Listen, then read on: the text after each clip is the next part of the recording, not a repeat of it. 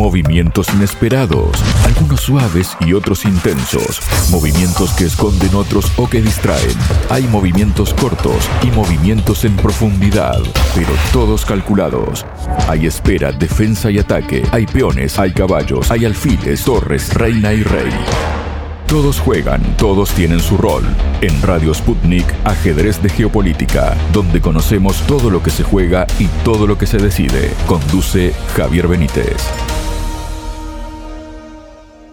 La Rusia de hoy no encaja en la imagen que Estados Unidos quería ver.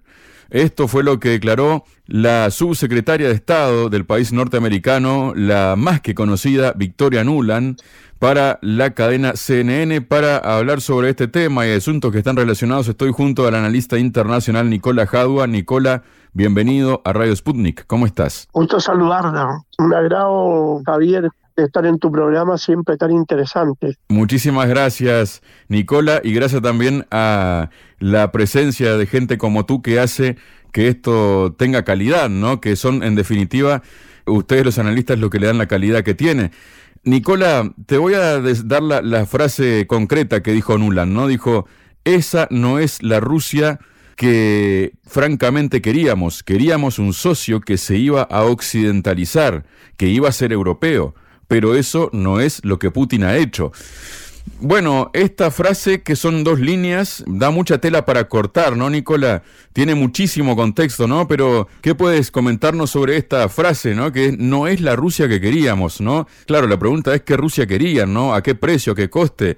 Y qué consecuencias, ¿no? ¿Qué nos comentas de esto, Nicolás? Evidentemente que en un mundo donde el control general recaía en Estados Unidos y las potencias dominantes europeas como Francia, Reino Unido, Alemania, evidentemente que una Rusia con una política más de equilibrio a nivel internacional y que no tiene ambiciones imperiales ni tiene ambiciones coloniales, evidentemente que es una Rusia insumisa, que no es el estilo de país que necesitan alrededor de Estados Unidos, Francia y Reino Unido. Ellos están acostumbrados a países de rodillas donde ellos pueden dictar absolutamente las políticas que se les placen. En este caso, evidentemente que no es la Rusia que querían, porque Rusia no va a ser ni ahora ni nunca una Rusia de rodillas donde la mal llamada comunidad occidental va a manipular, va a manejar su presente y su futuro. Evidentemente que Rusia es lo suficientemente fuerte e independiente para no estar de rodillas. Eso es lo primero. Lo segundo, que tampoco Rusia es un país, sabemos nosotros, que tiene enorme riqueza, ¿no? No solo una enorme extensión de territorio, sino que además una enorme riqueza. Y los países europeos, al igual que Estados Unidos, ambicionan controlar no solo la riqueza de Rusia, sino que la riqueza del mundo entero. Obviamente que Rusia tampoco va a permitir que la riqueza del pueblo ruso sea para beneficio de estas potencias imperiales y coloniales, tanto de Europa como de Estados Unidos. De modo que, muy buena tu pregunta, habría que ver qué Rusia ellos quieren.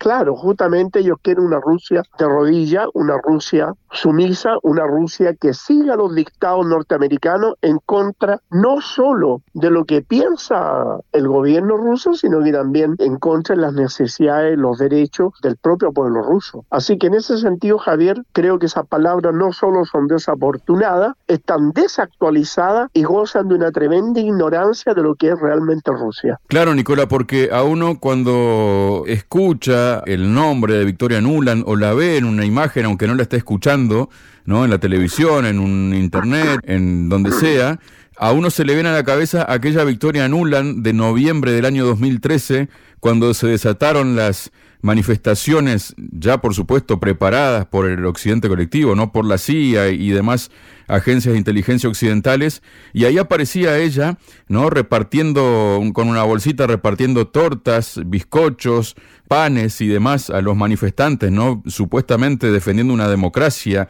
y demás.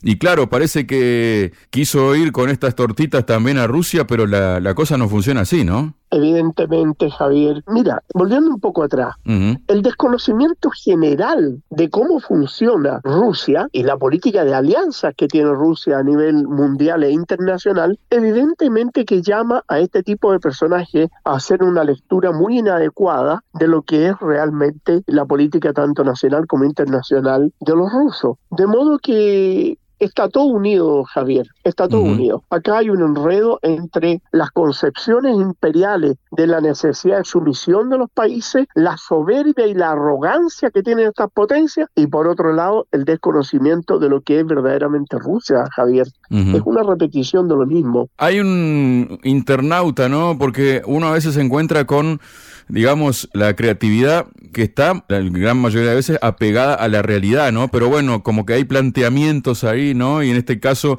encontré mm, un usuario, ¿no? Que escribe un post en la red X, antigua Twitter, ¿no?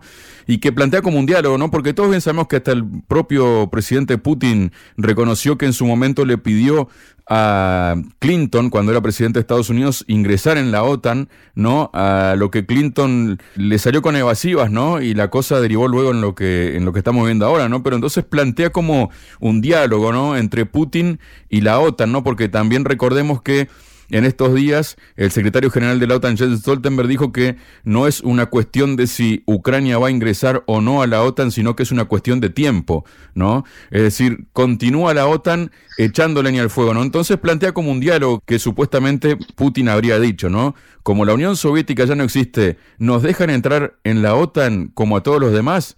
Respuesta de Estados Unidos, no. Pregunta de Rusia, vale, pero ¿pueden al menos no amenazarnos expandiendo la OTAN hacia el este? Respuesta de Estados Unidos, no.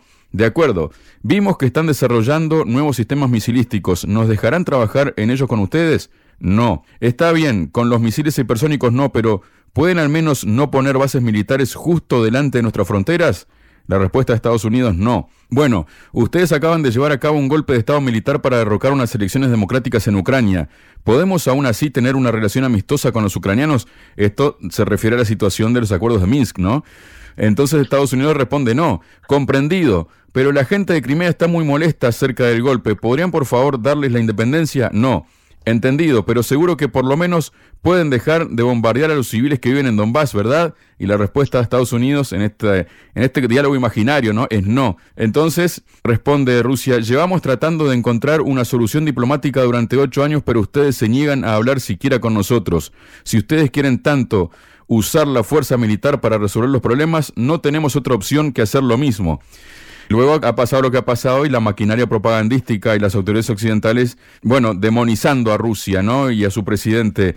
Es un planteamiento interesante este de este diálogo imaginario que se plantea en esta red social, Nicola. Ese diálogo imaginario se ajusta mucho a la realidad, porque todos esos no tienen que ver con los planes norteamericanos y europeos, no solo para Rusia, sino que para el mundo entero. Entonces, ellos necesitan dominar domesticar, controlar a Rusia, lo mismo que a China. Entonces, la propagación de instalaciones de misiles en distintos países apuntando a Rusia es una amenaza permanente que Rusia no puede ignorar. Cualquier ser humano normal, si abre la puerta de su casa y ve que hay varios vecinos con fusiles apuntándolo a él, apuntando a su casa, obviamente que se va a preocupar, ¿no? Entonces, ¿pero por qué podría ocurrir eso? Y lo que ocurre es justamente, y volviendo a la pregunta primera, ¿no? Rusia no es un país que esté de rodillas. Entonces, en la medida de explotar bien sus recursos en la medida de desarrollar bien sus relaciones comerciales internacionales, sus relaciones políticas y diplomáticas, Rusia ha estrechado lazos con aquellos países que no son ni tienen el perfil de países imperiales o coloniales. Entonces se relaciona con China, se relaciona bien con Irán y se relaciona con países que conforman lo que denominamos la Organización de Cooperación de Shanghái, la Organización Euroasiática y por otra parte esta tremenda herramienta internacional de Comercio y de Relaciones Internacionales y diplomáticas y comerciales de todo tipo, como el BRICS. En ese contexto internacional que Estados Unidos no participa, ni va a participar, ni va a participar Reino Unido, ni va a participar Francia, ni Alemania, entonces estos países se están dando cuenta que se ven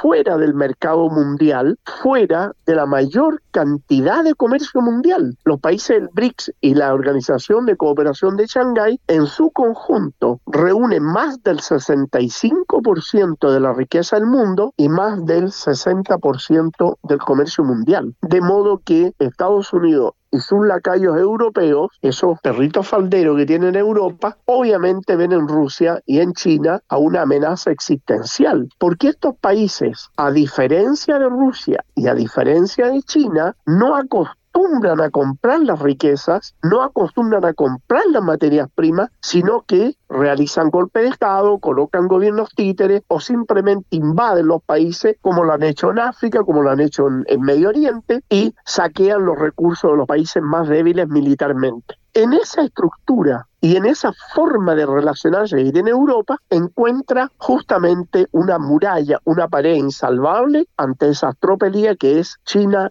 Rusia y ahora Irán. En ese contexto, vuelvo atrás. Estos países solo entienden que los países deben ser sumisos o deben ser avasallados. No entienden de relaciones de equidad, no entienden de relaciones paralelas, no entienden relaciones en justicia y en intereses comunes. Solo entienden el lenguaje de la sumisión, la fuerza, el avasallamiento. Por esa razón, ellos van a ser siempre enemigos de Rusia y de China. Porque si tú observas a China, si tú observas a Rusia, hacen buenos negocios con los países con los que se relacionan. Pero no hacen golpes de Estado, no invaden países. China no invade ningún país, Rusia no invade ningún país. La guerra de Ucrania, que Occidente pretende presentar como una agresión rusa, no. La guerra de Ucrania es una respuesta respuesta de Rusia a la agresión permanente de Ucrania, asusado, armado y empujado por Occidente y por Estados Unidos para amenazar a Rusia y por otro lado acercar cada vez más la frontera al interior de Rusia. Entonces es una acción de autodefensa rusa, pero eso está enmarcado en la intención norteamericana-europea de interrumpir la nueva ruta de la seda, de desarmar a como dé lugar la Organización de Cooperación de Shanghái y destruir las bases que sustentan el BRICS. Entonces, el golpe de Estado en Ucrania buscaba justamente aislar a Rusia y sobre todo aislar a Rusia en Sebastopol, desde donde zarpa la flota del Mar Negro de, de Rusia. Y desde allí llega hasta el Mediterráneo al puerto de Tartus en Siria, que curiosamente el terrorismo internacional, fomentado, armado por Estados Unidos, Israel, Francia, Reino Unido, ese terrorismo, uno de los objetivos que tenía era derrocar al gobierno, pero también sacar la base rusa del puerto de Tartus en Siria. De modo que ahí también hay una unión entre Siria y Ucrania, porque la flota que zarpa de Sebastopol, el puerto ruso de la provincia de Crimea, esa flota es la que llega al puerto de Tartus, en Siria. Está todo interrelacionado y lo que busca justamente Estados Unidos y Occidente es casi convertir a Rusia en un país sin salir al mar, ¿no? Un, un sueño ridículo. Y por otro lado, desarmar las organizaciones que ya mencioné. Nicola, luego unas declaraciones inquietantes que ha hecho este lunes el primer ministro de Eslovaquia, Robert Fico, declaró que varios países miembros de la OTAN y la Unión Europea están considerando la posibilidad de enviar tropas a Ucrania de manera bilateral. No puedo decir con qué propósito serían enviadas las tropas y qué tendrían que hacer allí, señaló Fico advirtiendo que el objetivo de ejercer cierta presión sobre el presidente ruso Vladimir Putin que se busca con esta medida no se cumplirá y solo provocará una enorme escalada de tensiones. Además alertó que la presencia de tropas extranjeras crearía riesgos de seguridad para su país porque serán de interés para las Fuerzas Armadas de Rusia. ¿Cómo se protegerán nuestros intereses si no disponemos de un sistema de defensa antitanque? Señaló el primer ministro, detallando que ahora solo cuenta con una batería antimisiles italiana poco potente, SAMT, después de que Estados Unidos retirara el sistema Patriot que había desplegado a cambio de los sistemas de defensa aérea S-300 que Bratislava entregó a Kiev. Es decir, están vendidos y lo saben, pero siguen para adelante, ¿no? Como si fueran zombies, ¿no? Los europeos en esto, según las declaraciones de Robert Fico. Mira, evidentemente que esta guerra Ucrania la perdió hace mucho rato. Pero yo recuerdo unas palabras de Lavrov, que la encontré muy simpática y muy inteligente, cuando dijo, la OTAN continuará la guerra, dijo, hasta el último ucraniano. ¿ah? Entonces, Ucrania no es más que un cebo. Entonces, lo que está ocurriendo acá es que por un lado se pretende seguir armando a Ucrania pero ahora con el fin de chantajear a Rusia, de chantajearla y llevarla a negociaciones con granjería en otras zonas del planeta bajo la amenaza de que la guerra podría prolongarse mucho. ¿Por qué en este momento Occidente está disminuyendo el apoyo a Ucrania. No porque no les interese Ucrania, es porque simplemente el Estado sionista, el Estado de Israel, es la prioridad para Estados Unidos y los europeos, que se ha mostrado claramente que no están en condiciones de mantener todos los frentes que mantienen. Y en este caso, salvar de la derrota al Estado infanticida de Israel, entonces es la prioridad. Y dado que la guerra de Ucrania se prolongó mucho más de lo que ellos creían y con todo lo que ha significado problemas económicos y de abastecimiento para Europa, también han tenido un enorme vaciamiento de sus arsenales militares, entregando grandes cantidades a los ucranianos, cantidades que ahora necesitan entregárselas al derrotado ejército de Israel en Gaza, porque el ejército israelí ha sido derrotado en Gaza. No tiene nada que ver el ejército con lo que hacen de matar población civil en forma indiscriminada cometiendo un genocidio. Me refiero al resultado militar en sí. Las bajas que ha tenido el ejército infanticida y el hecho que no han logrado absolutamente ninguno de los objetivos programados hace para Estados Unidos y para Europa necesario, como de lugar, salvar a su base militar en Asia Occidental. Y eso es lo que están haciendo. Y por eso están disminuyendo la Ucrania. Porque en definitiva tuvieron que sacrificar a uno y sacrificaron a los ucranianos que además ellos saben fehacientemente que no van a ganar la guerra a Rusia. Entonces dijeron, bueno, sacrifiquemos a Ucrania y apoyemos al Estado infanticida porque ese Estado también está al borde de la derrota. O sea, ese es parte del juego que hay en este momento a nivel general, Javier. Y bueno, volviendo un poco, Nicola, con las declaraciones de Nuland, ¿no? Y además, ya también un poco dejando claro de qué va todo esto, ¿no? Dijo que la mayor parte de los fondos que Estados Unidos destina a la ayuda a Ucrania, ¿no? Que recordemos van más de 100 mil millones de dólares y ahora pretenden aprobar los demócratas una partida extra de 60 mil millones de dólares que ya la Unión Europea además ya aprobó 50 mil millones de euros. Dijo que la mayor parte de los fondos que Estados Unidos destina a la ayuda de Ucrania permanecen en la economía estadounidense.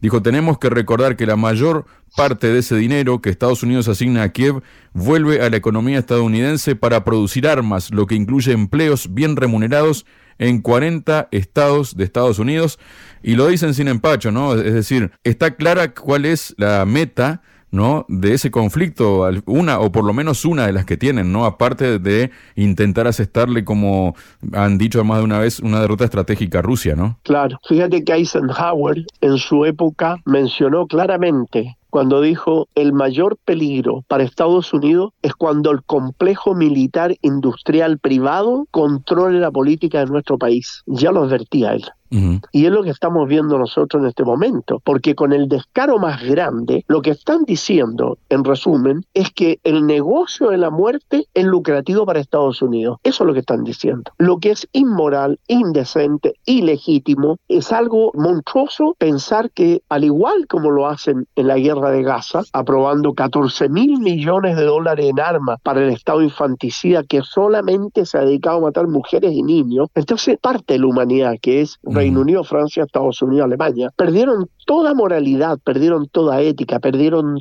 todo equilibrio de toda especie. Y da la impresión que son países gobernados por psicópatas con un hambre exagerado de lucro, de usura, que la vida humana para ellos no tiene absolutamente ningún valor. Los jóvenes ucranianos van a la muerte sin saber por qué mueren y sin saber por qué matan. Pero sí los fabricantes de armas norteamericanos saben muy bien por qué mueren y por qué matan a esos muchachos. Entonces acá hay una, situación que tiene que resolver el propio pueblo norteamericano pueblo norteamericano sigue siendo un pueblo ignorante, un pueblo que no tiene vías, no tiene vía de expresión real de sus inquietudes. El pueblo norteamericano sigue siendo un pueblo manipulado como quieren por estas transnacionales de la compra y venta de armas y de muerte y desgraciadamente lo que se está diciendo allí resulta absolutamente deplorable, monstruoso, por decirlo menos indecente. Esa es la realidad Javier. Muchas gracias, Nicola. No, gracias a ti, Javier. Para mí un agrado estar en tu programa que lo sigo con mucha atención. Sputnik. Contamos lo que otros callan.